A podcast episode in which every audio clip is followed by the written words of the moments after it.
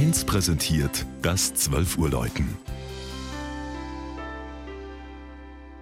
Es ist 12 Uhr. Das Mittagsläuten kommt heute aus Tittmoning in Oberbayern. Michael Mannhardt hat die Stadt im Ruperti-Winkel besucht und die Glocken der Stiftskirche und der Allerheiligenkirche aufgenommen.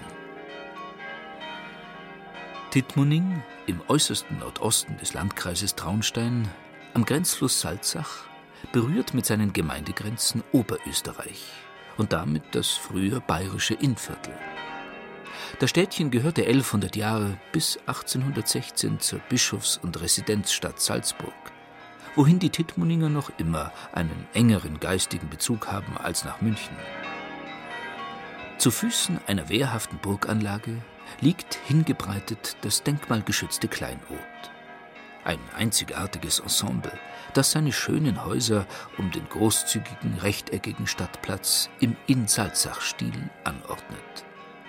Dazwischen recken die Türme ihre Spitzen in den Ruperti-Winkler Himmel. St. Laurentius, die Pfarr- und Stiftskirche, überragt mit ihrem mächtigen, laternenbekrönten Turm alle anderen Gebäude.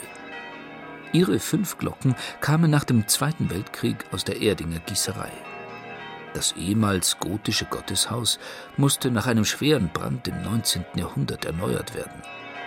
Seither bestimmt eine weiträumige Halle mit einer klassizistischen Einrichtung aus dem 19. Jahrhundert den Eindruck. Bemerkenswert ist das Orgelgehäuse aus der ehemaligen Domkirche Herrenchiemsee. In Sicht und Hörweite die Kirche aller Heiligen, früher Stiftskirche der Augustiner-Eremiten. Das Innere des barocken 1682 als Stiftung des Salzburger Erzbischofs Maximilian Gandolf von Kühnberg errichteten Baus mit seinen Stuckaturen und den schwarz-goldenen Altären strahlt eine feierliche Atmosphäre aus, die auch Josef Ratzinger, der in der Stadt Kindheitsjahre verbrachte, beeindruckte.